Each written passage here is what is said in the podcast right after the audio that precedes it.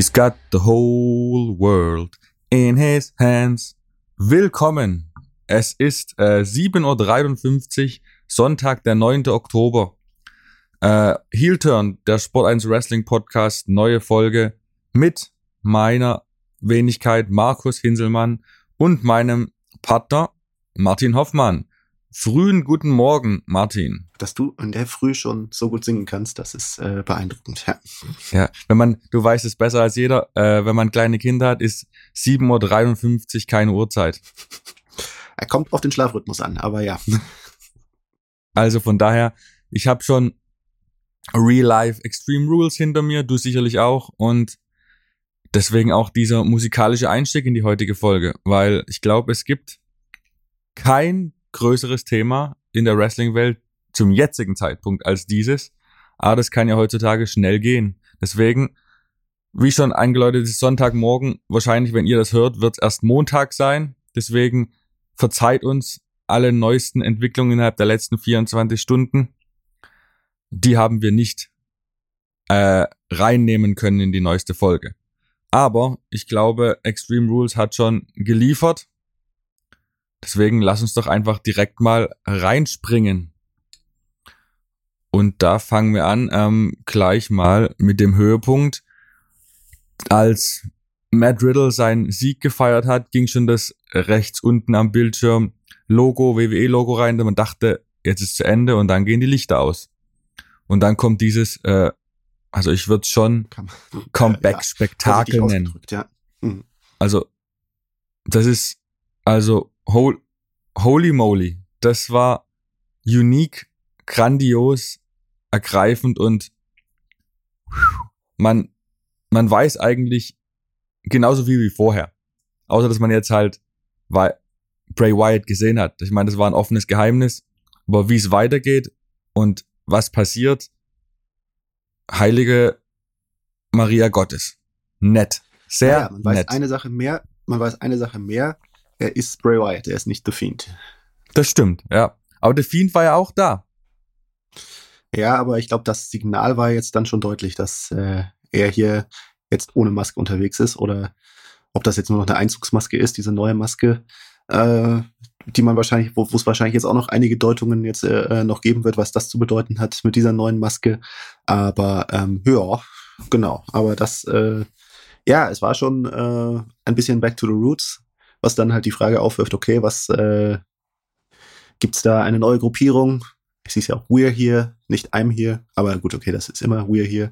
Aber ähm, ja, man wird sehen. Aber äh, ja, also äh, äh dieses ganze also ich, ich sehe ja schon zum, zum Teil teilweise Diskussionen darüber, so von wegen so, naja, wie viel bringt diese Rückkehr wirklich? Seine Matches waren ja immer nicht so gut und äh, waren ja zuletzt nicht so gut und äh, der Charakter hat auch andere Charaktere kaputt gemacht. Seth Rollins hat ja neulich in einem Interview sogar selber gesagt. Aber man muss trotzdem auch einfach mal sehen. Also Wrestling besteht aus mehreren Elementen und ähm, einfach, wer so ein Element liefert, wie Bray Wyatt das liefert und wie er damit die Fans ja, in der Hand hat, äh, no pun intended, doch pun intended, ähm, das ist einfach ein Wert an sich und den muss man auch irgendwo zu schätzen wissen. Und äh, das ist riesig, was er jetzt hier schon wieder auf die Beine gestellt hat. Das ist wirklich, also sensationell, so das hat man, hab ich noch nie gesehen und wie man quasi gesteigert, gesteigert, gesteigert, die Spannung gesteigert wurde, dieses Firefly Funhouse verstaubt und die ganzen Charaktere in der Masse drin. Also viel besser kann man ein Comeback nicht einleiten. Und mhm. Wrestling ist ja Mit immer. Die ganze Kampagne schon vorher. Genau, ne? richtig. Also, die, ja. Wo ja quasi, na, manch einer sagt, also, immer wenn ich lese, ah, das war doch schon, das war doch schon abzusehen, das war doch schon zu erwarten. Ja, ja, das ist der Sinn der Sache, dass man, dass man mit dieser, äh, äh dass man mit dieser Kampagne darauf, darauf hingewirkt hat, dass es, dass die Fans nicht vollkommen überrascht sind, sondern ja, es ist einfach eine eigene Form von Suspense, zu wissen, was kommt, aber man weiß nicht, wie es kommt. Ja, es ist nicht immer nur, äh, äh, ein Krimi kann nicht nur deswegen spannend sein, wenn man nicht weiß, wer der Mörder ist, sondern es geht auch darum, es gibt auch einen Weg, eine Spannung zu ersteigen, indem man schon weiß, wer der Mörder ist und es nur darum geht, was passiert jetzt und wie kommt man ihm auf die Schliche oder wie ist es genau passiert, was ist das Motiv, was auch immer. Ne, aber, ähm, und das, also sowas ist für mich einfach um Längen besser, äh, als jetzt einfach das jetzt einfach zu droppen und zu sagen, oh ja, jetzt kommt hier aus dem Nichts, geht das Licht aus und es kommt Bray Wyatt. Durch diese ganze Vorbereitung, durch diese ganze Einstimmung, durch dieses ganze, äh, diese virale Kampagne, so geschickt sie da inszeniert worden ist, ähm, kommt einfach ein ganz anderer Wumms in die ganze Geschichte hinein, weil dadurch, dass die Fans halt schon direkt wissen, ah, jetzt, jetzt passiert's gleich, ne, und dann sind schon gleich die Handys an, die Fans sind schon die Fireflies und die Spannung ist groß und erwartungsvoll und die Atmosphäre ist total dicht und trotzdem drehen ja alle durch, wenn dann Bray Wyatt am Ende wirklich auftaucht und wie er auftaucht. Also, ja, das ist einfach, also in der Hinsicht, wie man Storytelling äh, betreibt, wie man ein Comeback inszeniert, da macht Bray Wyatt einfach keiner was vor. Ja. Definitiv. Und interessant ist ja auch, ähm, als man schon dachte, dass Bray Wyatt äh, revealed wird als, äh, als Comebackler, es war ja in der Woche, nachdem wir unseren letzten Podcast hatten, in der AW Grand Slam Woche, und mhm. da hat man ja gesehen an den Einschaltquoten, wie gut das funktioniert. Ich meine, da hat ja, SmackDown 2,5 Millionen gehabt. Das ist ja Bestwert vielleicht für Fox allgemein, keine Ahnung. Äh, genau. Seit SmackDown war. Ja, genau, und man kann es ja genau auch darauf zurückführen, dass es das äh, Bray Wyatt-Segment war, weil der Peak war genau in dem Moment, in dem sich halt eben äh, äh, die Uhrzeit, die Uhrzeit mit dem Datum übereingestimmt hat, was ja die Andeutung war, dass in der genau in dem Moment was passieren wird. 923, ne? Nur wieder ein neuer QR-Code war. Aber dadurch hast du halt auch den Beweis und dadurch, dass es halt die Quote in den Wochen darauf wieder gesunken ist, äh, das ist der Beweis, dass es da wirklich, das war die Erwartungshaltung für Bray Wyatt, nicht irgendwie, dass da irgendwas anderes in der Show da gerockt hat. Absolut, absolut. Ja, also man sieht, äh, wie weit äh, äh die Vernetzung Social Media äh, fortgeschritten ist, denn im TV war ja nichts davon zu sehen. Aber ähm, ja, es hat einfach ein Rating ziehen können, einfach durch eine virale Kampagne. Vor allen Dingen halt auch in der Jugendzielgruppe, was ja auch das Hauptziel war. Und ähm, ja, also daran sieht man dieses World Wide Web. Man sollte es nicht unterschätzen. Ja. Verrückterweise im Jahr 2022 nicht. Gibt's den Blödsinn immer noch, Homer Mann.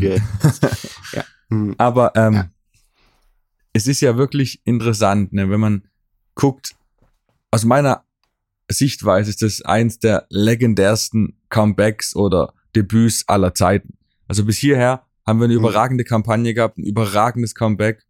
Aber die große Frage ist, wie lässt man den Charakter Bray Wyatt jetzt langfristig stark dastehen?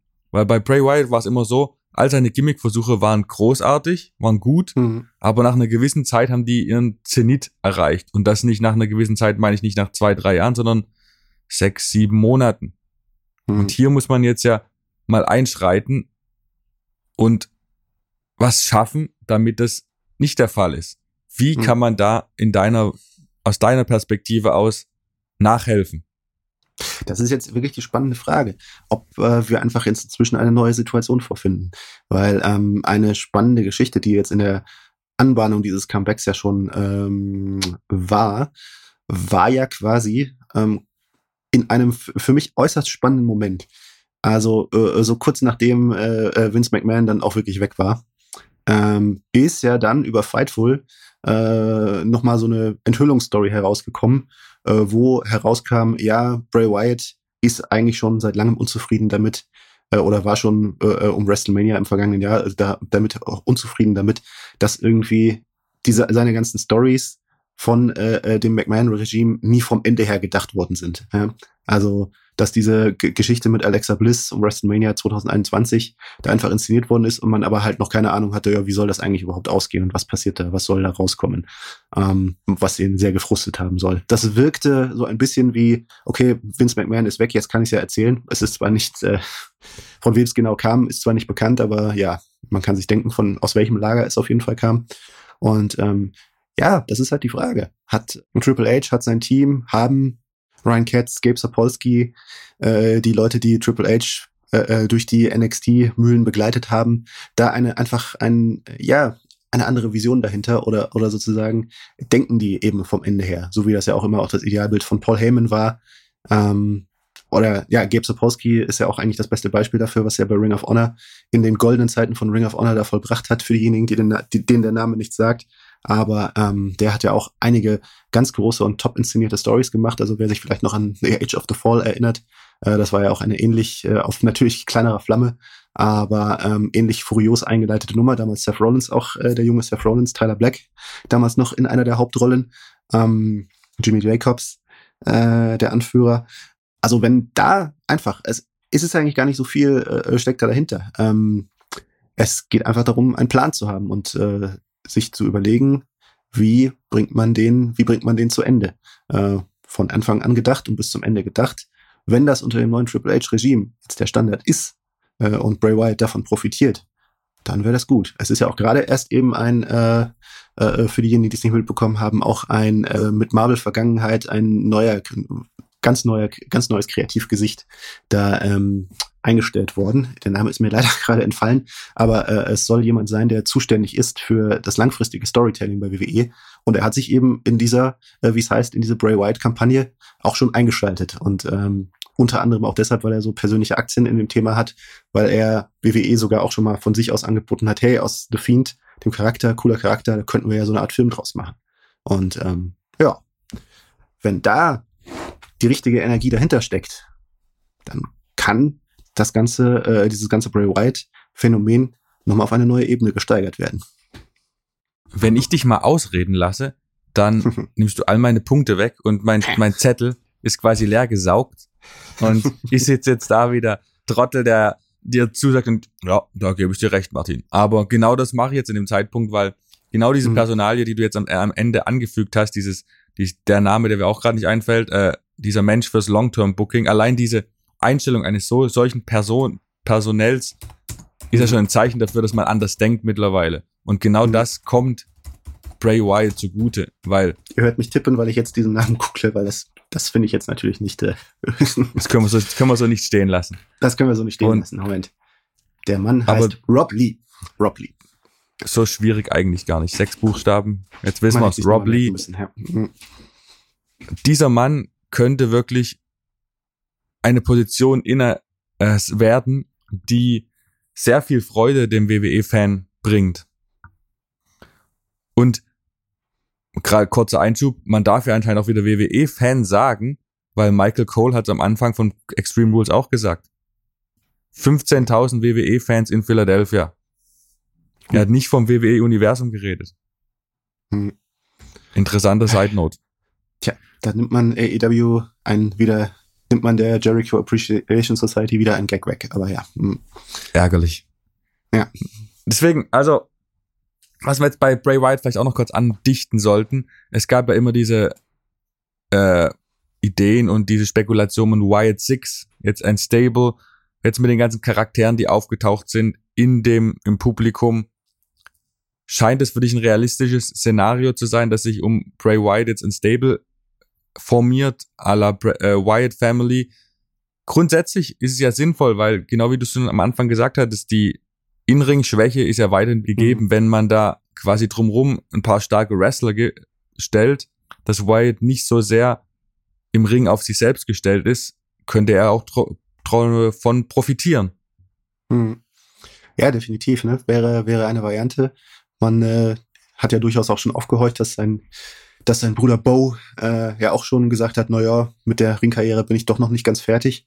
Ähm, also das wäre ja zum Beispiel eine Option. Andere Optionen stehen sicherlich auch noch im Raum im Free Agent Markt oder oder im im Development Bereich. Also vielleicht auch eine weibliche Verstärkung. Ja, man kann mal schauen. Also wird spannend. Und was passiert mit Alexa Bliss? Es gab auch schon immer wieder Andeutungen, dass sie hm. quasi ein bisschen zurückgezogen wird. Also da muss man jetzt ja was machen. Hm.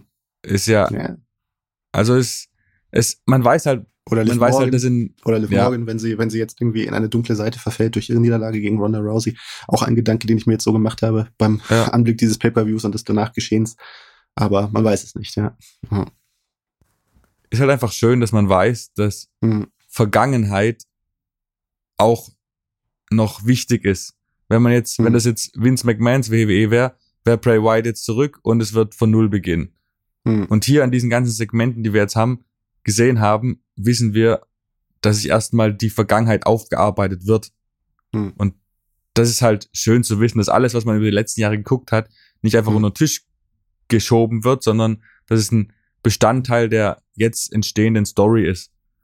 Und hm. okay, in dem Fall möchte ich aber sagen, äh, also bei Bray Wyatt Charakter also da war die, also der, der hatte schon immer eine Tiefe, die auch auf die Vergangenheit zurückgereicht hat, was jetzt sicherlich nicht äh, an Vince McMahon persönlich liegt, aber einfach damit, dass er die Freiheit dafür hatte, äh, das so zu gestalten und auf eine gewisse Art und Weise zu gestalten, weil ähm, ja Spiele mit der Vergangenheit, also das Firefly Funhouse Match 2020 gegen John Cena ist ja dafür das beste Beispiel. Ähm, ja, das war da schon Stimmt, immer Thema. Ja. ja. Der, die, Ebene, äh, wie sehr sich das halt jetzt in den Ring übersetzen wird oder in Storytelling äh, äh, kommende Fäden, das ist vielleicht die spannendere Frage, die vielleicht eine neue Qualität erreichen könnte. Ja. Wer ist denn für dich das perfekte erste Opfer für den rück zurückkehrenden Bray Wyatt? Gibt das viele. Das ist echt eine interessante Frage, denn ich weiß, das ist schwierig. Also. Ist er Face oder Heel? Keine Ahnung, ne? Ja, das weiß ich auch nicht, ne? Ist er.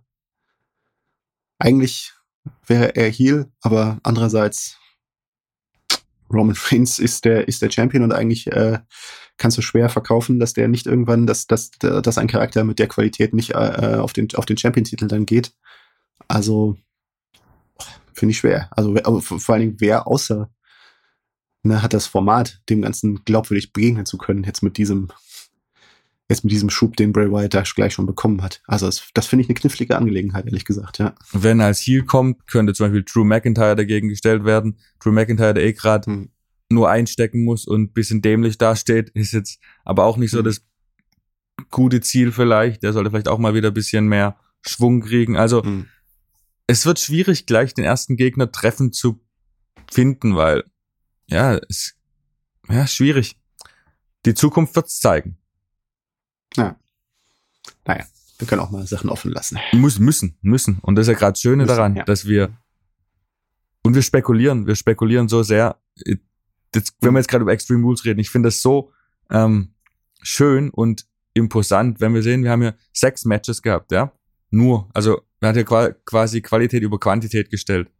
Jedes Match, mhm. jedes hat einen richtigen mhm. Aufbau. Mhm. Es gab keine random ja. zusammengesetzten Pay-per-view-Matches, wie wir sie aus diversen Pay-per-views der alten Ära kannten. Und es gab mhm. eine Geschichte hinter jedem Match. Und das allein mhm. ist schon so eine großartige Entwicklung. Ich meine, ich habe mhm. kein Match gehabt, ja. das ich durchskippen wollte, was ich gedacht habe, jetzt gehe ich mal Pipi machen. Mhm. Glaub, jedes hat irgendwie mhm. eine gewisse Relevanz gehabt. Und das ist schon cool. Naja, ne? Und nicht jedes Match war stark, ne? Es ja. Matches hatten Schwächen. Cross gegen McIntyre, ähm, auch äh, morgen gegen, gegen Rousey. Aber was auf jeden Fall definitiv ein Unterschied ist, ähm, also man, allein schon, wenn man sich hinterher so durchliest, die Ergebnisse und äh, wie es zu den Ergebnissen gekommen ist, ähm, es ist halt niemals, man denkt sich niemals, okay, das ist doch jetzt aber irgendwie Quatsch. Es hat alles seinen Sinn. Das ist schon wirklich äh, auffällig, ne? Von, von vorne bis hinten. Vom Aufbau, Absolut. Durchführung, Ergebnis. Und man denkt sich, okay, daraus kann jetzt das und das entstehen ähm, oder das und das. Also, ähm, also da, es ist kein Gewurstel mehr. Das ist wirklich auffällig, ja. Das ist wirklich, und das ist, macht so viel mhm. mehr Spaß. Ich, also, mhm. ich bin immer noch gehypt, auch wie es äh, Triple H am mhm. Freitag bei SmackDown gesagt hat, es ist just the beginning. Ähm, was passiert noch interessant? Äh, wir haben gerade zur Zeit wirklich großartiges Wrestling über die ganze Woche verteilt. Ist mir egal, welche Promotion mhm. das ist. Und beide großen US-Promotions liefern gerade ein super Produkt ab. Und als mhm. Wrestling-Fan kann man sich einfach nur freuen. Ja. Als Wrestler wahrscheinlich auch. Hoffentlich, ja. Meisten, die meisten, sagen wir es mal so. Ein paar Prozent anscheinend nicht, das haben wir ja auch in den letzten Wochen gesehen. Aber ja. Redest du von Ali? Ja wir kommen wahrscheinlich noch auf die Leute zu sprechen, die ich hier im Hinterkopf habe. Ja. Ach so, die meinst du, okay. Ja, äh, ja sicherlich. Ja. Aber lass uns erstmal, bevor wir in diese Kerbe schlagen, jetzt doch mal doch ein mhm. bisschen expliziter aufgrund der äh, Nähe zum Event ein bisschen über Extreme Rules reden. Einfach mal kurz die Matches mhm. durchgehen, gucken, was passiert, was wir erwartet haben, was passiert ist. Angefangen hat der ganze Event natürlich mit einem Banger Imperium gegen die Brutes, ähm, Brawling Brutes natürlich. Die Brawling Brutes hm. gewinnen ziemlich eindeutig am Ende. War aus meiner Sicht auch nötig, nachdem hm. äh, Ergebnissen der letzten Auseinandersetzung zwischen Seamus und Gunther. Und es war einfach ein hm. Top-Opening-Match. Und was ich mich jetzt rückblickend frage ist, wie zur Hölle sind die Brawling Brutes eigentlich Faces geworden? Tja, ne? So kann es manchmal gehen. Das, das sind eigentlich die schönsten Turns, die einem nicht aufgedrückt werden, sondern die einfach natürlich passieren. Ja, genau. Weil einfach Seamus ist einfach ein, ja, ist einfach, ist einfach ein Typ, der einfach liefert und einfach irgendwann nach dem so und so vierten Mal, wo du merkst, äh, ja, dieser Seamus, der liefert dir eigentlich seit so und so vier Jahren eigentlich immer ab im Ring und äh, bietet dir eine geile Show.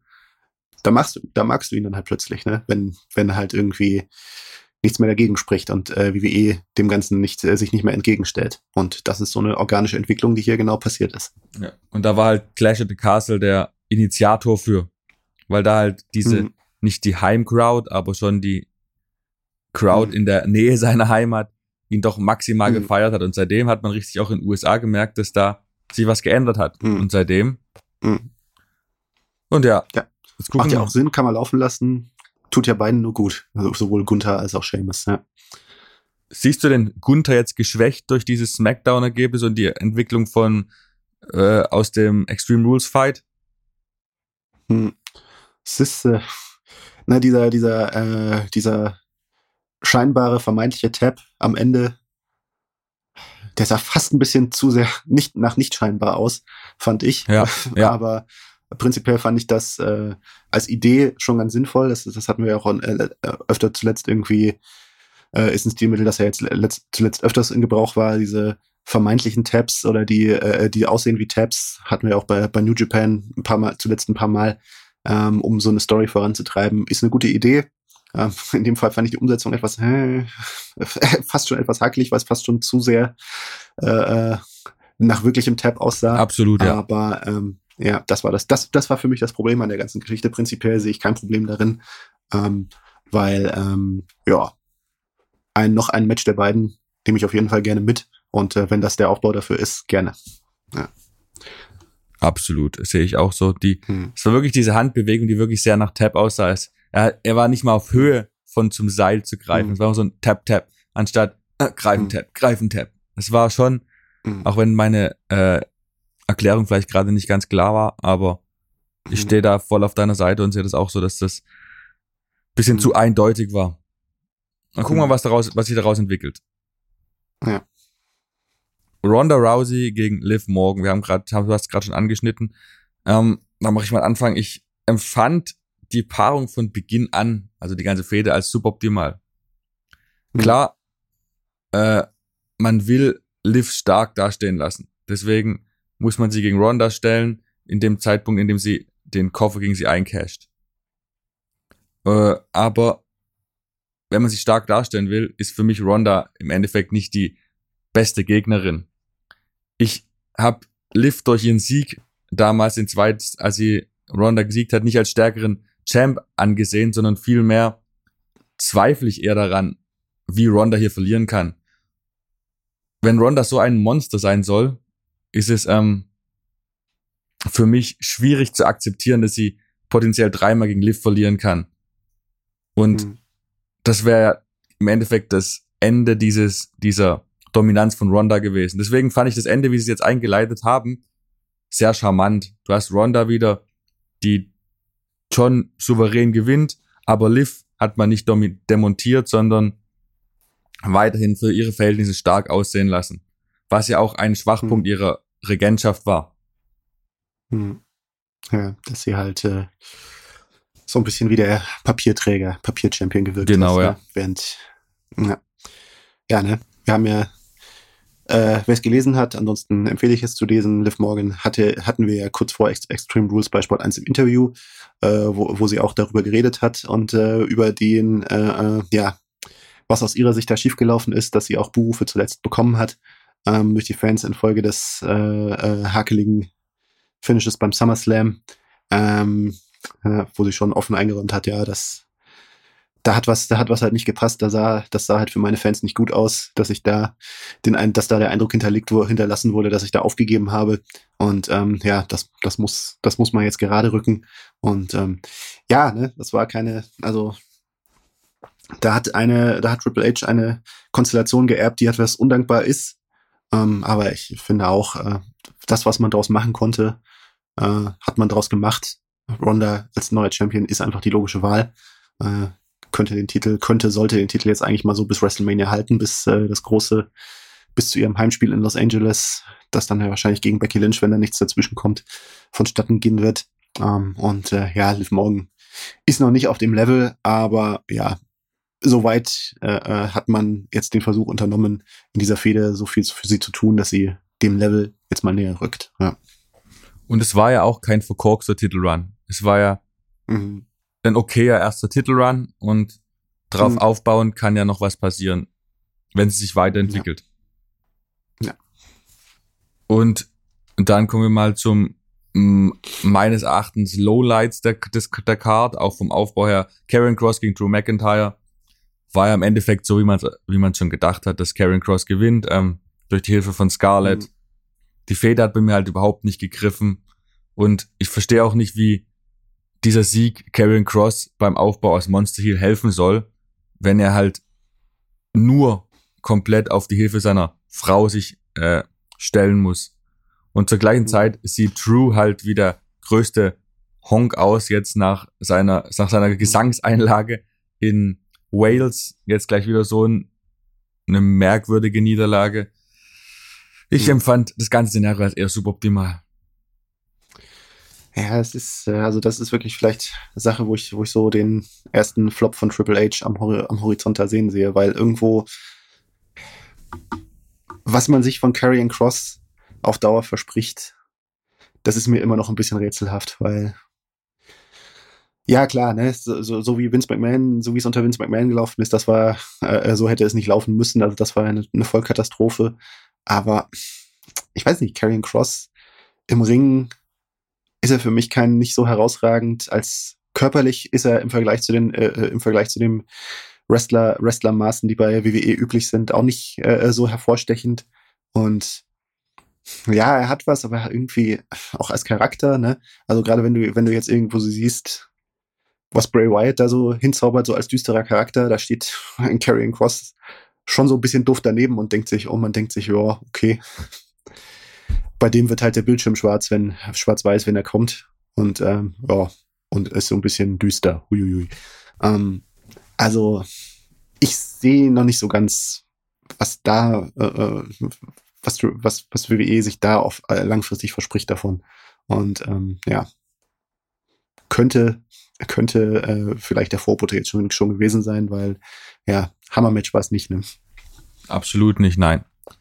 Aber mhm. es, wie du ja auch, ja, ein Flop könnt jetzt ein bisschen früh davon im Flop zu reden, aber das Potenzial mhm. dafür ist da. Und auch wenn du man sich mhm. grundsätzlich mal anguckt, wer alles zurückgeholt wurde jetzt, ich mhm. weiß nicht, also Hitro scheint jetzt ja auch schon eher auf dem, ich meine, die ist jetzt schon da, um Legado del Fantasma zu pushen. Hm. Also, ja. Die können sich natürlich auch gegenseitig pushen. Wäre das, wäre das Idealszenario, aber ja. ja, muss man sehen. Es ist, ist halt auch, ja, Hitro ohne. Es fehlt was. Ohne es Swerve fehlt was. ist halt auch, äh, fehlt natürlich was, ne, ja. Ich meine, die, die Matches sind eher mittelmäßig, um nett zu sein. Ähm, hm. Also eigentlich das Beste ist, ist der Entrance. Bisher. Und ja. schauen wir mal, also mal sehen. Ja, ich sag mal so, ne? Das ist alles steht immer so ein bisschen, man muss alles immer irgendwo ins Verhältnis und in den Vergleich setzen, ne? Im Vergleich zu, was The Acclaimed bei AEW gerade mit einem ähnlichen Charakter da gerade auf die Bühne zaubern, da verblasst Hitro dann schon etwas dagegen, ja. Das ist mit einem ähnlichen Charakter, mit einer ähnlichen Grundidee. Ja, ist richtig. Die Acclaimed sind ja. mhm. auf einem anderen Level. Definitiv. Ja, ja, ja. Äh, genau. Äh, Bailey gegen Bianca Belair. Ähm, hm. Das erste Women's Leather Match für, um einen Titel, habe ich mir sagen lassen. Mehrmals vom WWE. Hm. Äh, fang du doch mal ja. an. Ja, ne? Ja, gutes Match. Hat gepasst es ist, äh, ich bin etwas unglücklich über die ganze, über die ganze Ansetzung, weil äh, das Leitermatch einfach mal so in so einer frischen Fehde zu bringen, ohne dass es wirklich eine Bedeutung hat, ohne dass wirklich eine Story dahinter steckt. Also da in, in dem Fall ist das schon wieder so das alte, okay, es ist Extreme Rules, also brauchen wir irgendwie ein extrem, extremes Match und ein Extreme Rules Match haben wir schon bei, haben wir schon für Liv und Liv und Ronda. Da gibt's halt jetzt dann ein Leitermatch. Ja. ja, es ist die Konstellation, das, das, der Mythos dieses Leitermatches, ich meine, der ist eben ein bisschen geschwächt und äh, ja, das so halt, das halt so herzuschenken, finde ich immer ein bisschen unglücklich. Vor allen Dingen halt auch mit Blick darauf, was, äh, wie gefährlich so ein, so ein Match eigentlich ist. Ähm, ja, es ist ein bisschen so, als das, das so als eher so als Dreingabe auf einem, auf, auf so einem Pay-Per-View zu machen in einer Fehde, die noch nicht wirklich eigentlich äh, das Level dafür hatte. Ja, schwächt wieder diesen, diesen Nimbus mal wieder einmal mehr. Aber ja, äh, äh zufrieden bin ich äh, mit der, mit der, mit der Siegerin, mit der Inszenierung. Äh, Finde ich vollkommen in Ordnung, dass Bianca Belair den Titel noch behält, weil ähm, Bailey kommt noch zu, kommt noch zum Zug, da bin ich sicher. Aber ähm, ja, jetzt Bianca Belair nicht sofort untergehen zu lassen gegen diese Herausforderung, ist, glaube ich, erstmal der richtige Schritt. Und ähm, weitere Schritt, wie es dann in der Fehde weitergeht, das kann man dann sehen. Ähm, aber auf jeden Fall wird früher oder später sicherlich Bailey dazuschlagen. Auf welche Art und Weise, das ist jetzt die spannende Frage, die man weiter verfolgen kann. Mich hat diese äh, Konstellation um ein Leather-Match herum gar nicht so gestört, weil ich viel mehr auf die Geschichte zurückgeblickt habe, quasi vor Baileys Verletzung. Ich meine, da haben Bianca gegen Bailey ja schon in einem Hell in a Cell Match gegeneinander gekämpft. Ähm, hm, das auch nicht so wirklich nee, äh, aber so weit war, ne? Aber nicht ja. mal annähernd, es war halt dem Pay-Per-View geschuldet. Ja. Aber ähm, genau. für mich ist das eine organische Fortführung von der, was vor eineinhalb Jahren passiert ist, zu dem Punkt jetzt. Hätte es sein müssen? Nee. Finde ich es deplatziert? Auch nee. Deswegen war es vollkommen okay für mich. Ich finde es auch sehr wichtig, dass Bianca gewonnen hat. Was mich mhm. sehr gestört hat an dem Match, ähm, Io und Dakota Kai kommen und werden wie zwei Schulgirlen abgefertigt von Bianca Belair. Das ist auch wieder so ein mhm. Verfall in alte Zeiten. Äh, der KOD gegen die zwei gleichzeitig war schick, aber lässt sie lässt die Tag Team Champions halt wirklich sehr sehr schwach dastehen. Ähm, mhm. das hätte nicht sein müssen. Ansonsten war es vollkommen okay. War jetzt nichts überragend Tolles, aber war gut. Und mhm. ja, die Frage ist, geht jetzt lässt jetzt Bailey von Bianca ab oder geht's weiter? Äh, mal sehen. Ich find's. Ja, äh, Bianca ist mittlerweile an so einem Punkt. Sie hat jetzt als Face alles erreicht und jetzt wird's langsam mhm. schwierig. Die, man merkt es auch schon vereinzelt in den, in den, äh, in der, bei den, beim Publikum meines Erachtens, dass mhm. ein Sättigungsgefühl einsetzt. Und jetzt muss irgendwie mhm. an einem Hebel gedreht werden, dass Bianca wieder diese komplette Liebe zuströmt, wie es jetzt die letzten knapp zwei Jahre war. Und das ist jetzt mhm. meines Erachtens die Challenge, weil Bailey ist maximal over als Heal. Die, um die mhm. braucht man sich die nächsten eineinhalb Jahre keine Sorgen machen. Aber bei Bianca muss man jetzt bisschen ansetzen. Mhm. Ist, das, ist, das mein, ist das nur mein Gefühl oder hast du das auch schon so beobachtet? Ja, generell es, äh, stellt sich das nach, äh, stellt, stellt sich die Frage. Also ich meine, ich sehe Bianca Belair als Charakter dann nicht, äh, da, da sehe ich schon immer noch, äh, sehe ich schon seit Jahren immer noch Luft nach oben. Also klar, sie hat dieses coole, äh, dieses äh, als, als Charakter, aber ja, zum Teil ist der Charakter halt aber auch noch ein bisschen flach. Äh, ein bisschen zu sehr verlässt man sich auf diese, auf diese Catchphrases, auf die EST, bla bla bla. Ähm, ein bisschen mehr Tiefe könnte da schon noch reinkommen und äh, das ist auf jeden Fall, ob das als äh, äh Babyface gelingt, das ist ja immer die etwas schwierige Herausforderung oder ob, ob dazu irgendwann mal auf Sicht ein Heel-Turn sein muss, äh, das ist die Frage. Aber ähm, ja, auf jeden Fall äh, ist da noch Entwicklungspotenzial gegeben und vorhanden, um das noch, noch mal einen Schritt weiter zu bringen. Für mich. Ja, da muss mehr Tiefe her, absolut, ja. Hm, ja. Womit wir auch schon zum I Quit Match zwischen Edge und dem Leader vom The Judgment Day, Finn Balor, kommen. Was hm. ich hier besonders interessant fand, war ähm, die vielfältigen Stories, die innerhalb dieses Matches erzählt wurden.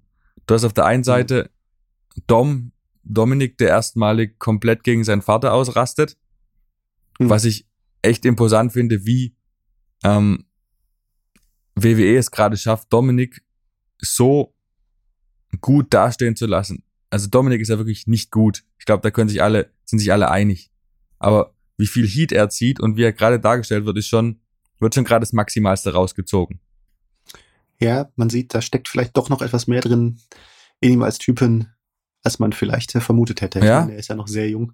Sehr, sehr jung, das darf man immer nie unterschätzen. Also fast alle anderen, ähm, fast alle anderen Leute, die bei WWE äh, im Hauptkader auftauchen, haben einen ganz anderen Reifeprozess hinter sich, äh, Reifungsprozess als äh, Wrestler und als Charakter hinter sich. Ähm, und ähm, vor dem Hintergrund muss man irgendwie Dominic Mysterio auch immer, immer mal, immer mal wieder bewerten. Und ähm, also gerade dieser Heel-Turn, ähm, die, die charakterliche Paarung mit Rhea Ripley, ähm, die sehr gut passt, diese gewissen Rückgriffe auf den Puppy, auf Eddie Guerrero, auch auf den Heel-Charakter von Eddie Guerrero. Ähm, ja, da steckt schon noch Potenzial, dr äh, Potenzial drin.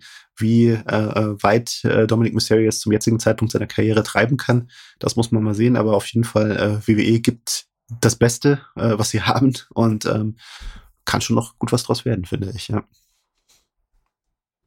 Der zweite Strang, Storystrang, Mhm. der gerade für mich das Highlight war, glaube ich, ähm, die Fortführung, die kontinuierliche Fortführung von Beth Phoenix gegen Rhea Ripley. Ähm, dass sie Edge zur Hilfe kommt, war, kommt nicht unerwartet und dass dann Beth gegen Rhea quasi erstmalig sich richtig auch Fäuste geben, war schon sehr gut und lässt die Vorfreude auf ein Match zwischen den beiden sehr hoch steigern. Und Mhm. dann zu guter Letzt natürlich noch das Match an sich Edge gegen äh, Finn Balor. Ich fand, das Ende war schon so wichtig. Also Finn Balor musste gewinnen und Edge sagt Mhm. nicht I quit. Deswegen war es klar, dass im Endeffekt irgendwas von seinen Liebenden mit seinen Liebenden passieren muss. Und wie man es jetzt Mhm. gemacht hat, war alles fair und gut. Was mich allerdings wieder sehr stört, Wurde ja quasi in, wurde ja auch schon, für diejenigen, die es nicht mitbekommen haben, auch bei Raw, ja quasi schon angedeutet mit den Worten, there's nothing you can do physically to me to make me say I quit. ja, ja, ja, ja. Das war ja schon die, das war ja schon der Vorbote, dass, dass da was im Busch ist in der, in eine andere Richtung halt, ja. Also von der Inszenierung her alles super, hat gepasst. Was mich halt stört ist, es kam ja Gerüchte von WrestleVotes, war es glaube ich der Twitter-Account, ähm, der ja immer Mhm. sehr akkurate News bringt, dass Finn Balor im neuen Regime sehr hoch angesehen ist und für einen, ho für einen sehr starken Run vorgesehen ist. Und wenn man Mhm. das vorhat, dann hätte man ihn wirklich ein bisschen mehr alleine machen lassen können. Ich meine, er Mhm. wurde ja schon maximal unterstützt von seinen Kollegen. Hm. Das würde ich als negativen Punkt sehen. Ansonsten war es gut. Ja. Naja, aber andererseits, das ist auch wiederum typisch WWE. Da ist im Zweifel das äh, Ziehen der unmittelbaren Heat durch die äh, durch die durch die Eingriffe von außen äh, wichtiger und ich würde das nicht mal nicht so als langfristiges Zeichen sehen, so von wegen okay, der kann der kann nicht alleine gewinnen, weil na Nee, nee, aber vor dem, schade. Hintergrund, vor dem Hintergrund müsste man ja quasi auch äh, Roman Reigns äh, und die, und die Bloodline-Story dann sagen, okay, es, es wird Roman Reigns nicht stark genug dargestellt. Weil, ähm, ja, das ist in der Hinsicht natürlich kein Verbot. Aber ja, man, man kann drüber streiten. Ist das, wäre es nicht, täte es nicht sozusagen einem Charakter als für sich heraus noch besser, wenn er einfach häufiger, ja, als allein funktionierende Macht dargestellt werden würde. Aber ja, bei WWE ist das nicht ganz so hoch im Kurs wie anderswo. Nee, richtig. Mhm. Und bleibt offensichtlich auch so. Das hat, äh, Ja, das ist genau. dann auch schon zu merken, der Trend, ja. Mhm. Abs ja, und ja, Mhm. das ist jetzt nicht so, was ich toll finde, aber mal gucken, mal gucken. Vielleicht ändert sich noch. Ansonsten muss man sich eben damit Mhm. abfinden, dass die Prioritäten woanders liegen. Womit wir auch schon und final beim Main Event wären. Seth freaking Rollins gegen Matt Riddle in einem Fight Pit, hieß es, glaube ich. Mhm. Genau. Also muss man eindeutig erstmal, bevor wir über das Ergebnis reden, überragend äh, der RVD-inspired Anzug von Rollins und auch der Frog Splash von Seth, also in Philadelphia Mhm. so eine RVD-Show abzuziehen, großes Kino. Mhm. Und ansonsten, das Match fand ich jetzt nicht so, war jetzt nicht komplett mein Geschmack, war okay. Dass Rollins all seine Fäden verlieren muss, das nervt mich allerdings. Das nervt mich richtig. Weil Glaubst du, die Fehler ist schon vorbei? ich weiß, ich weiß es nicht, aber verlieren wird er sie. Weil Rollins ist einfach so gut, aber wann hat er das letzte Mal eine wichtige Fehde gewonnen? Ich kann mich nur an Mhm. Niederlagen erinnern. Der macht ein Hammerprogramm nach dem anderen und müsste eigentlich mhm. den Main Event Titel halten und verliert eine Fehde nach der anderen. Mhm. Tja, aber der Main Event Titel ist halt belegt gerade. Ne? Das ist seit Jahren, das, jetzt ist mittlerweile seit Jahren das Dilemma. Ne? Ja. In der ganzen, in der ganzen Geschichte, ja. Dann soll er Bobby Lashley besiegen jetzt, verdammte Axt. Das wird mutmaßlich passieren. Ich sehe ja auch einen Heel-Turn von Bobby Lashley, vielleicht eben im, im Zusammenspiel mit Riddle am Horizont, weil äh, da gab es ja auch eine gewisse, eine, eine, kleine Andeutung in einer Begegnung ja. zwischen äh, äh, äh, Riddle und Bobby Lashley vor einigen Wochen, von wegen, super Typ bist du, aber misch dich bitte nie mehr in meine Matches ein. Das wäre ja ein potenzielles Szenario für Raw. Was ihr oh. vielleicht schon, falls ihr spät, später, später zuhört, schon hinter euch habt, aber ja, genau. Wie gesagt, Sonntag, 9. Oktober, 8.33 Uhr stand jetzt. Noch nicht genau. passiert. Ja, womit wir mit Extreme Rules am Ende werden. Ich möchte aber den mhm. WWE-Sektor nicht schließen, ohne nicht auch nochmal kurz das Thema Bloodline anzusprechen. Weil da in den mhm. letzten Wochen doch so viel passiert ist und so viel Sensationelles passiert ist, dass wir, glaube ich, es glaube ich in allen unseren Interessen ist und auch in dem Interesse unserer Hörer, dass wir uns damit mal kurz befassen. Mhm. Ähm, also, bist du genauso begeistert wie ich? Ich sag mal so, die, äh, ich finde dieses ganze Storytelling um die Bloodline, also manch einer, ich sehe ja manchmal bei, bei, bei uns auf unserer Facebook-Seite, also es gibt Leute, die mögen das nicht, denen ist das alles zu dominant, aber ähm, ja, ich kann, ich kann, ich kann diese Haltung nicht verstehen. Also für mich ist irgendwie, also die Story um die Bloodline, das ist irgendwo. Also, weißt du, seit, seit Jahren äh, rede ich davon, ähm, und gerade unter dem in, in, den letzten Jahren des Vince McMahon-Regimes, dass äh, die Entertain der Entertainment-Betrieb, äh, äh, dass die Erwartungen an ein serielles Produkt äh, höher geworden sind im Entertainment-Bereich in den vergangenen 10, 20 Jahren und dass ich äh, nichts davon mitbekommen habe, dass Vince McMahon das irgendwie gerafft hätte. Ähm, diese äh, Story um die Bloodline, das, das, also das ist für mich sozusagen ne, auf, auf natürlich immer auf etwas kleinere Flamme, weil Wrestling ist ja trotzdem Wrestling.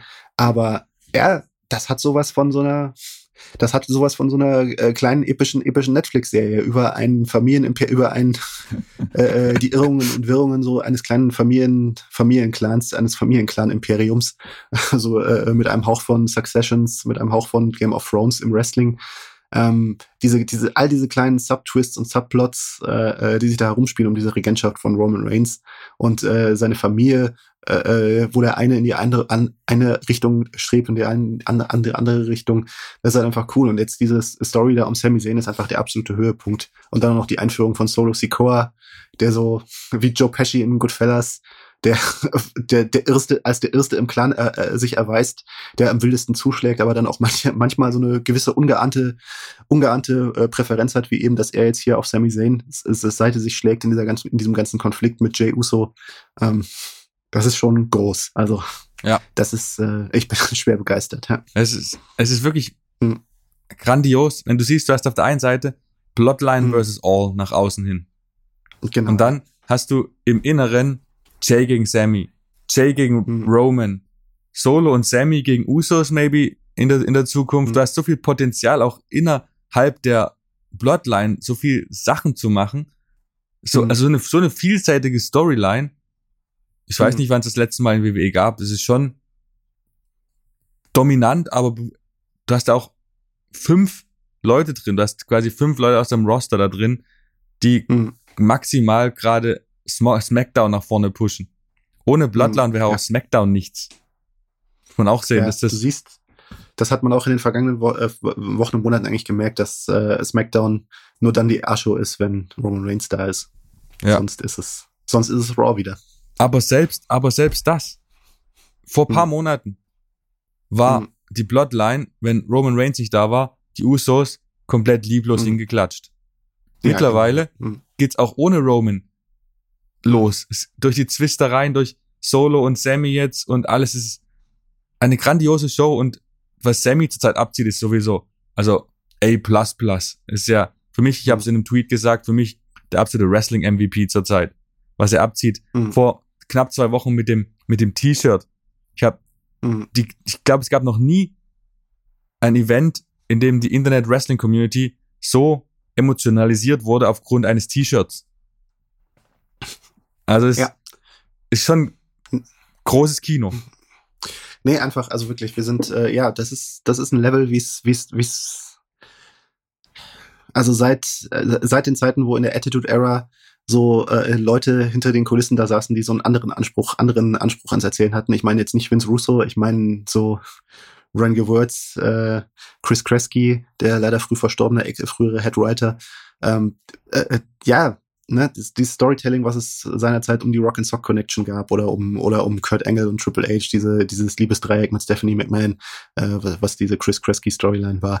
Ähm, so, so ungefähr, äh, äh, daran knüpft das knüpft das für mich jetzt wieder an, ne, an, an das Niveau, das äh, das ja auch The Rock nach Hollywood getragen hat. Ähm, und ja, Roman Reigns wird auch nach Hollywood tragen, bin ich auch langfristig sicher. Ja. Mhm. Also können wir diesen WWE-Sektor abschließen, damit zu sagen, dass trotz einigen, ein paar potenziellen Flops die Richtung in Mhm. WWE mal weiterhin stimmt. Können wir das so stehen lassen? Ja, natürlich, klar. Sehr gut. Ähm, womit wir zu dem Thema kommen, wo die Richtung vielleicht gerade nicht ganz so stimmt, beziehungsweise man weiß es nicht. Vertragsverhältnisse in AEW. Mhm. Manche wollen, wollen anscheinend raus, dürfen nicht raus. Andere probieren ihren Ausgang zu erzwingen durch Fäuste. Andere unterschreiben neue Fünfjahresverträge. Viel los bei AEW. Ähm, Ja. lass uns doch mal mit John Moxley anfangen. Der, es wurde, glaube vorgestern offiziell bestätigt in einer Presse, in einer Pressemitteilung von AEW, dass er einen neuen Fünfjahresvertrag unterschrieben hat. Mhm. Und für mich absolut sinnvoll für ihn. Selbst wenn er zu WWE zurückkommen könnte, würde er nie das Standing in WWE haben, was er jetzt in AEW hat. Mhm. Also Mox ist mittlerweile zum Aushängeschild der Promotion geworden und das absolut berechtigterweise. Er ist, er ist AEW. Er verkörpert mehr als alles andere das, was AEW ausmacht. Und ähm, deswegen ist es der logische, die logische Wahl für ihn, die logische Wahl für AEW. Und ähm, ja, also ganz, ganz wichtige, ganz, ganz wichtige Personalie, wichtigste, gerade noch vor dem Hintergrund des, äh, des sich anbahnenden Verlusts von CM Punk, ähm, ist das jetzt äh, ganz, ganz wichtig, eben den Star, der äh, äh, den Star zu binden, fünf Jahre zu binden, zu Sicherheit zu schaffen, Klarheit zu schaffen in der Hinsicht und äh, auch nach außen hin das Signal zu senden, hey, einer dieser diese Nummer mit CM Punk war jetzt ein war ein Missverständnis, aber wir haben nicht nur dieses Missverständnis, wir haben hier äh, äh, ja den Winston Churchill quasi fast würde ich mal sagen von AEW, also weil äh, der hat ja auch äh, nach dem Abgang von nach dieser Nummer um CM Punk die Blut, Schweiß und Tränen Rede gehalten vor der Kamera, die äh, AEW zu dem Zeitpunkt wahrscheinlich sicherlich auch nach innen hin gebraucht hat. Und ähm, ja auch als Champion jetzt genau der, der derjenige ist, den AEW nach innen und nach draußen braucht. Das ist auch für mich auch, äh, deswegen war es auch völlig logisch, dass er jetzt den äh, CM Punk beerbt und nicht schon MJF, der sicherlich der Nachfolger sein wird. Aber ähm, trotzdem war das, für, ist, war das für mich jetzt auch glasklar, dass John Moxley jetzt derjenige ist, der den Titel halt gewinnen und halten muss. Und äh, um dieses Signal zu senden. Und ja, ne, also wer Hoffnung gemacht hat, sich auf John, Moxley, Dean Ambrose mal wieder bei WWE zu sehen, ja, ne, also alles, was er in den vergangenen Jahren so gesagt hat und erzählt hat, hat eigentlich relativ deutlich gemacht, dass das nicht in seinen Planungen vorkommt. Ähm, auch, auch mit dem Wechsel auf Triple H fehlt da einfach, ähm, ist da immer noch, ist da immer noch eine Kluft zwischen dem, was John Moxley haben will und dem, was WWE haben will. Ähm, und ja, die ist einfach noch vorhanden und A- bei AEW ist er einfach besser aufgehoben, so wie er Wrestling für sich definiert. Und äh, dass er dann eben auch noch die Option New Japan hat, dass er noch zu GCW gehen kann und will, äh, gehen kann, wenn er will. Ähm, das ist einfach. Nee, da ist er am richtigen Ort. Jo, ist er. Und in fünf Jahren ist er 41. Schauen wir Ja. mal, was dann passiert. Ist aber ist immer noch nicht zu alt für einen Wrestler. Je nachdem, wie er, wie er bis dahin mit seinem Körper umgeht, aber ja. Hm, Hoffen wir mal, dass es so weitergeht wie jetzt in den letzten Monaten. hm, Aber was ich halt bei John Moxley wirklich erstaunlich finde, es Mhm. gibt unglaublich viele Ex-WWE-Wrestler bei AW. Keith Lee, Miro, Adam Cole, Brian Danielson, etc., etc. Mhm. Aber wenn ich in mich gehe, sind es für mich alles Ex-WWEler. Und Mhm. bei, bei drei Wrestlern, die auch von der WWE kommen, sehe ich das WWE nicht mehr in ihnen. Weil die so einen Quantensprung gemacht haben, seitdem sie WWE verlassen haben. Das ist für mich erstens FTR und mhm. zweitens John Moxley. Das sind für mich keine mhm. Ex-WWEler mehr, das sind für mich fast schon AW-Eigengewächse. Mhm. Ja, ne? ich sag mal so, ich habe ja schon mal gesagt, glaube ich, äh, äh, oder ich glaube nicht nur geschrieben, aber dass FTA für mich äh, diejenigen sind, die ersten sind, die bei AEW ihr eigenes, äh, ein Hall of Fame-Vermächtnis aufgebaut haben. Mhm. Also, also für nee, nicht ein WWE Hall of Fame, aber so ein richtiges Hall of Fame-Vermächtnis, äh, ein unbestrittenes Hall of Fame-Vermächtnis. Ähm, ganz eindeutig. Und John Moxley, ja, ist eigentlich, also man kann diskutieren, war schon WWE, seine WWE-Zeit mit The Shield ein Hall of Fame-Vermächtnis, aber auf jeden Fall jetzt ist es indiskutabel, dass, äh, dass wir hier ein Hall of Fame-Vermächtnis vor uns haben und äh, das ist einfach John Moxley ist Herz und Seele von AEW. Absolut. Ich kann mich noch erinnern, als so mehr und mehr WWEler, große Ex-WWEler bei AEW geschrieben haben, da habe ich noch unter anderem gesagt, dass John Moxley untergehen könnte in dem, in dem, hm. in dem Strom neuer Wrestler. Und Mann, ist das schlecht gealtert, was ich da gesagt habe. Mann, Mann, Mann, du. Er wird oft irgendwie immer noch unterschätzt, ne? Ja, was irgendwie da, äh, tatsächlich. Mittlerweile ja. nicht mehr, aber vor einem Jahr definitiv. Hm. Mittlerweile ist es so. Ja? ich, ich, lese immer noch von manchen so, ach, John Moxley ist der so toll, äh, der Stil gefällt mir nicht so ganz und ja, keine Ahnung, ne? Aber ähm, ich sag mal so, man hat doch echt vieles gemerkt, dass da einfach doch einfach eine ganz andere Substanz dahinter steckt, als die Leute ihm zugetraut haben. Ne? Allein schon, also auch, auch irgendwo, wie, wie, wie er in Japan empfangen wird, wie er bei New Japan ja. empfangen wird, das ist für mich auch immer so ein, das ist auch so ein Marker, ne? dass du siehst, so von wegen, okay, da ist ein Publikum, das eine ganz andere Art von Erwartungshaltung hat und äh, einen ganz anderen, äh, äh, ganz andere Wünsche hat an, an das Publikum als jetzt so der, der, der typische Mainstream WWE-Fan. Und äh, dass der da einfach vom Start weg einfach quasi äh, im Rang einer Gottheit war und äh, äh, na, so Erinnerungen weckt an äh, die Gaijin, großen Gaijins der Vergangenheit, an Stan Hansen, an Bruiser Brody.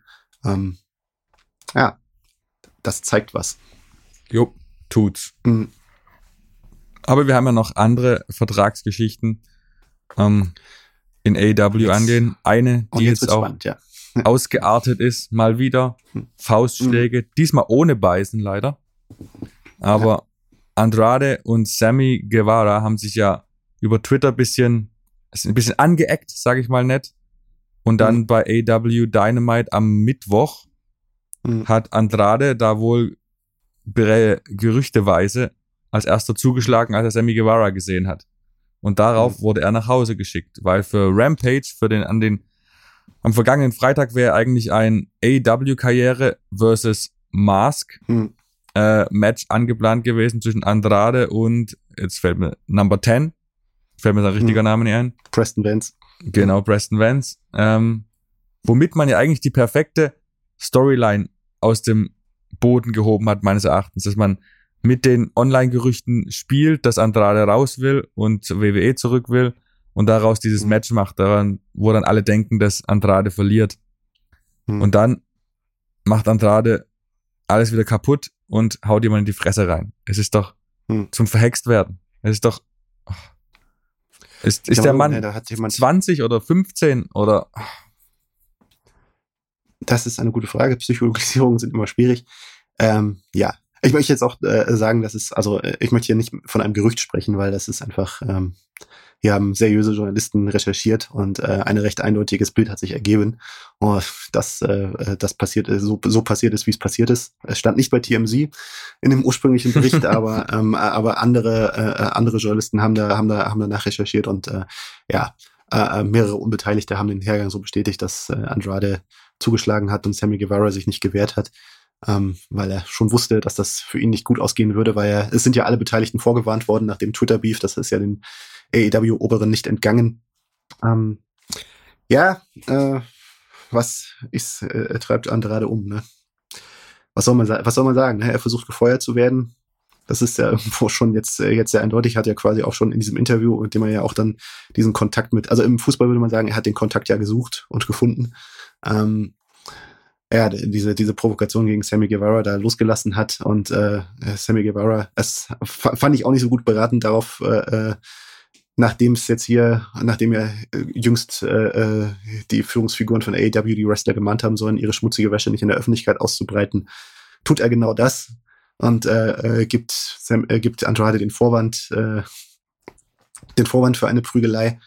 Ähm, sicherlich meint er da ungefähr das ausgesprochen zu haben, was alle denken und wahrscheinlich ist das auch so, aber trotzdem ist es halt, ja, mal wieder Unprofessionalität, ähm, aber ja, man muss es halt so sagen, man muss es halt so sagen. Ja, Andrade scheint äh, äh zu WWE zurückzuwollen. Äh, man, es ist, man sieht es recht ganz eindeutig. Es ist ja auch seine Ehe, Ehefrau dort. Da hat sich die Verhältnisse ja auch haben sich die Verhältnisse auch gewandelt. Vor einem Jahr haben wir darüber gesprochen, ob sie vielleicht ihm zu AEW folgen ja. will. Jetzt sind wir wieder am umgekehrten Weg angekommen.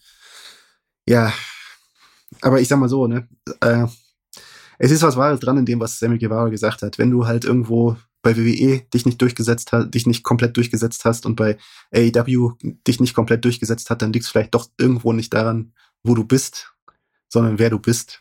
Punkt. Und ja. ja, es ist klar kannst du kann, kann man die Hoffnung machen, okay, unter Triple H ist jetzt eine neue Situation bei WWE, aber irgendwo klar, Andrade ist ein famoser, toller, toller Wrestler, gerade wenn er, gerade wenn er einen guten Tag hat, äh, äh, äh, kann er einer der besten der Welt sein. Das Match gegen NXT, gegen Johnny Gargano oder bei AW gegen Puck sind die besten Beispiele dafür. Aber ja, als Typ, die Ansprüche sind heute so hoch, ich habe mich ja auch selber mal äh, kurz, kurz mit ihm bei einem Interviewtermin unterhalten und ähm, man, dass die Botschaft, die er mir und auch anderen ja immer wieder gesendet hat, er wäre gerne, er würde gerne in die Fußstapfen von Eddie Guerrero treten. Er wäre gerne der Modern Day Eddie Guerrero, aber er ist es nicht. Es ist, es fehlt, und man sieht es gerade in dieser, in dieser Geschichte nochmal eindeutig, es fehlt dieser Sympathiefaktor, dieses gewisse Etwas, was Eddie Guerrero hatte. Und ähm, das hat Andrade nicht. Und ja, viel Glück beim Versuch. Ähm, aber äh, aus dem Vertrag rauszukommen, das wird nicht funktionieren auf diese Art und Weise. Da, da, damit handelt man sich ja doch wahrscheinlich nur das gegenteilige Szenario ein, dass man am Ende vielleicht noch ganz nach Hause geschickt wird und dass ein Exempel an einem statuiert wird. Ähm, ja. Wenn man daher, einen spannend, Vertrag unterschreibt, mhm. sollte man diesen auch einhalten. Man kann fragen, ob man raus kann, und dann ist ein Nein halt ein Nein. Das ist das gleiche wie im mhm. Fußball. Da gibt's ja auch reihenweise Beispiele, wenn Leute sich rausstreiken wollen, beispielsweise Dembele damals beim BVB. Hm. Und das geht halt einfach nicht. Das geht einfach nicht, aber das, das zeugt ist halt auch wieder das Ding. Ja. ja, das ist halt charakterlos und wirklich mies, so ein Verhalten, das quasi dieses Rausprovozieren, das geht einfach mit meinem Verständnis von Arbeit und Courage und Anständigkeit her nicht in, steht, steht nicht im Einklang mit. Du unterschreibst dann vier, fünf Jahre Vertrag und dann willst du nach einem Jahr raus. Was soll denn das? Tja, weil du halt gedacht hast, bei WWE ist für fünf Jahre lang noch der alte Winnie Mac am Start und äh, bei dem bist du unten durch. Und dann hast du ja nur die Wahl. Ne? Aber ja, selber ja, schuld. man sieht, man sieht, äh, man sieht, man sollte vielleicht doch irgendwo mit anderen, mit mit allem rechnen in dieser Branche und in, in der Welt generell. Aber ja, aber ja, wenn du den Vergleich mit Fußball Fußball bringst, wir haben ja aber im Vergleich zum Fußball eine ganz andere äh, eine andere Grundkonstellation. Denn im Fußball enden solche Streiks ja doch meistens damit, dass sie erfolgreich sind, ja, weil leider. einfach eine andere Interessenlage herrscht beim Arbeitgeber.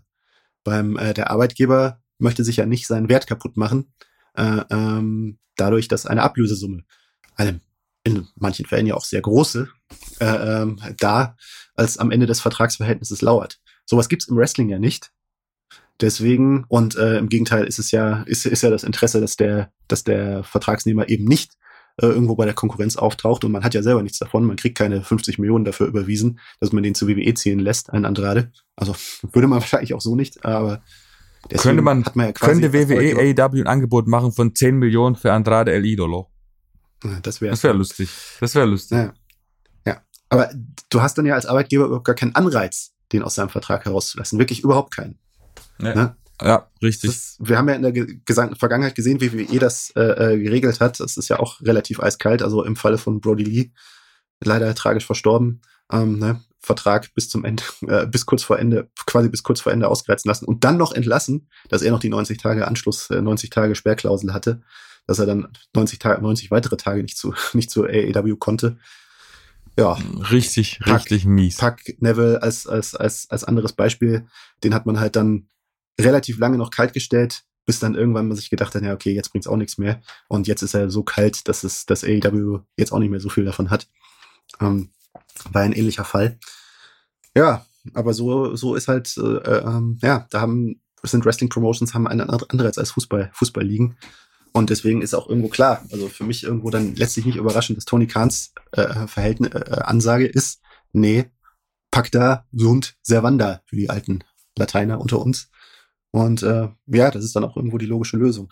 Und das war dann auch dieselbe logische Lösung wie im Fall Malachi Black, der jetzt etwas verwinkelter und verwickelter ist, dann ja auch äh, die, das Ergebnis war. Ja, vollkommen richtig. Aber Mhm. es setzt natürlich auch gleich ein Zeichen, Mhm. dass dieses Märchenland oder Wunderland AEW doch nicht nur Märchen ist und doch nicht nur toll, sondern dass da auch harte Regeln gibt und Schlaraffenland ist zu Ende. Ja, so wie irgendwann auch das Schlaraffenland Neustadt unter Triple H am Ende sein wird. Ja, Weil ewig werden da auch nicht alle glücklich sein oder sich auf ihre Chancen, äh, auf ihre Chancen warten können. Ähm, zweifelsohne, ja. ja, und das zeigt sich dann halt. Ne? Und ähm, ja, wir müssen aber auch trotzdem auch nochmal über einen anderen Aspekt reden, nämlich wie das eine Schlaraffenland, äh, von wegen, das ist hier keine Märchenwelt. Äh, wir müssen ja auch über die Rolle reden, die WWE in dieser ganzen, ganzen, ganzen Angelegenheit spielt. Die quasi Die- immer reinsticht und abwe abzuwerben versucht. Genau, was ja nicht erlaubt ist eigentlich. Ja, worüber man mal reden muss. Es ist, äh, es gibt gültige Verträge und in diesen Ver Verträgen ist ein Verhandlungsverbot mit anderen Ligen äh, eingebaut, so wie es ja auch umgekehrt in den WWE-Verträgen ist, ähm, wo, ähm, wo ja quasi auch noch nach der Entlassung 90 Tage lang ein Verhandlungsverbot mit, äh, mit anderen Ligen gilt, mit AEW. Ähm, oh, was, was schon zu der ein oder anderen Geschichte, die Tony Khan da erzählt hat, wie jetzt genauso äh, äh, so Deals gelaufen sind mit äh, Überraschungsdebüts von Leuten, deren äh, äh, deren Debüt quasi einen Tag nach äh, oder am selben Tag nach Ablauf der 90-Tagessperre da gekommen ist, wo man sich hinterher auch öfters gefragt hat, so hm, ist das genau so passiert?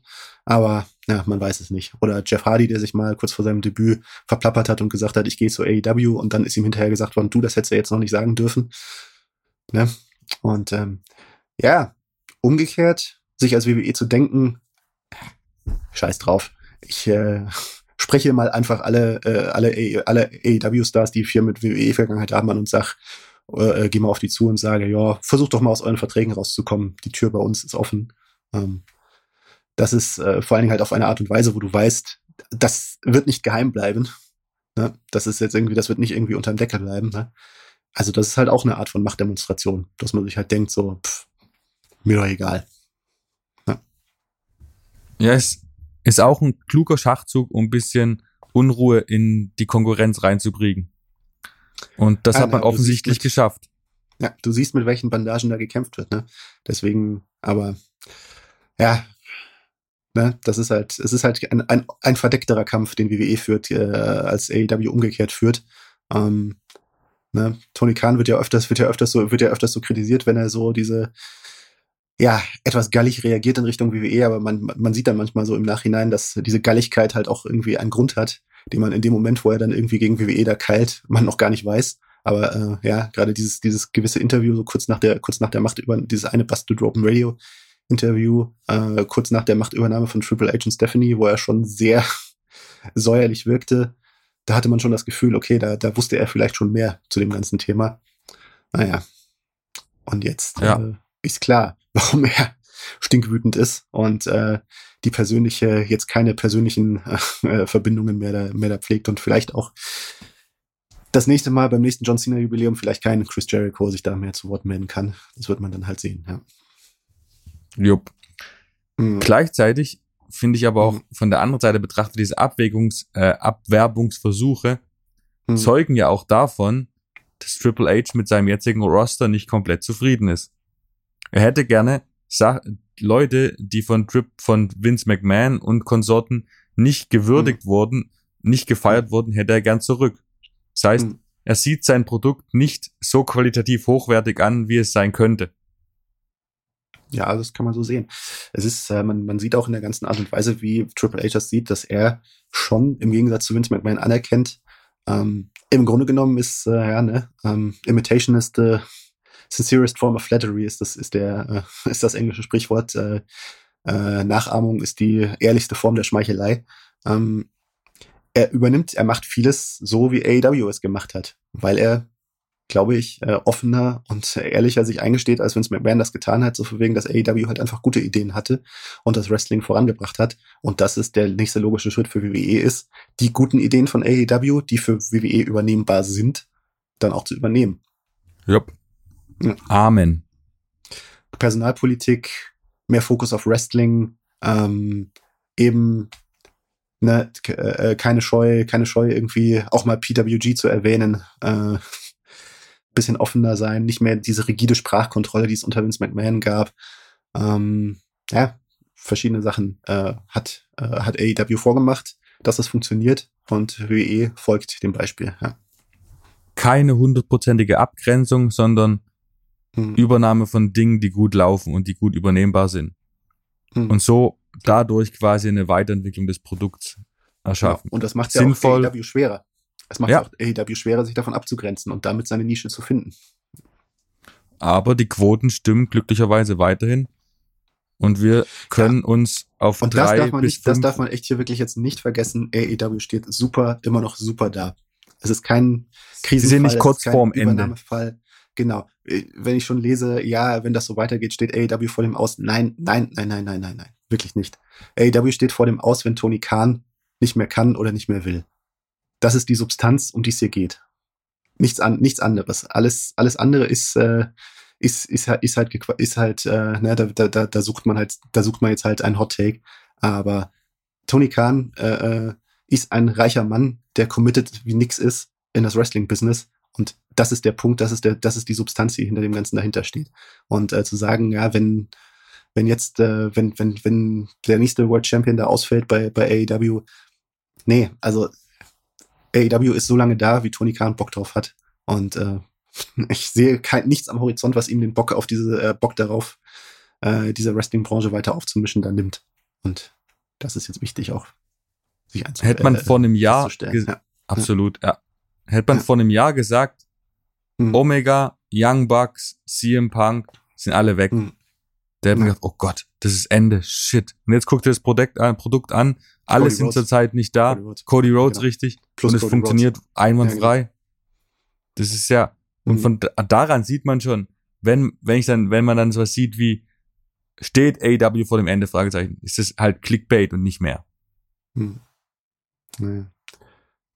Einwandfrei und, ist jetzt zu viel gesagt, aber die Quote, also das Quotenniveau, auf dem man sich immer noch bewegt äh, und auf das, äh, äh die, die Fanrezeption, klar, es ist, man ist gerade in einer Schwächephase, das, das, das, äh, das ist eindeutig. Und äh, man sieht an bestimmten Dingen, dass Tony Khan sich in Sachen, in bestimmten Sachen verzettelt hat. Äh, zu viele Fäden, zu viele, äh, äh, zu viele Fäden gleichzeitig da irgendwo gestartet hat und nicht mehr alle zusammenbringt in vielerlei Hinsicht.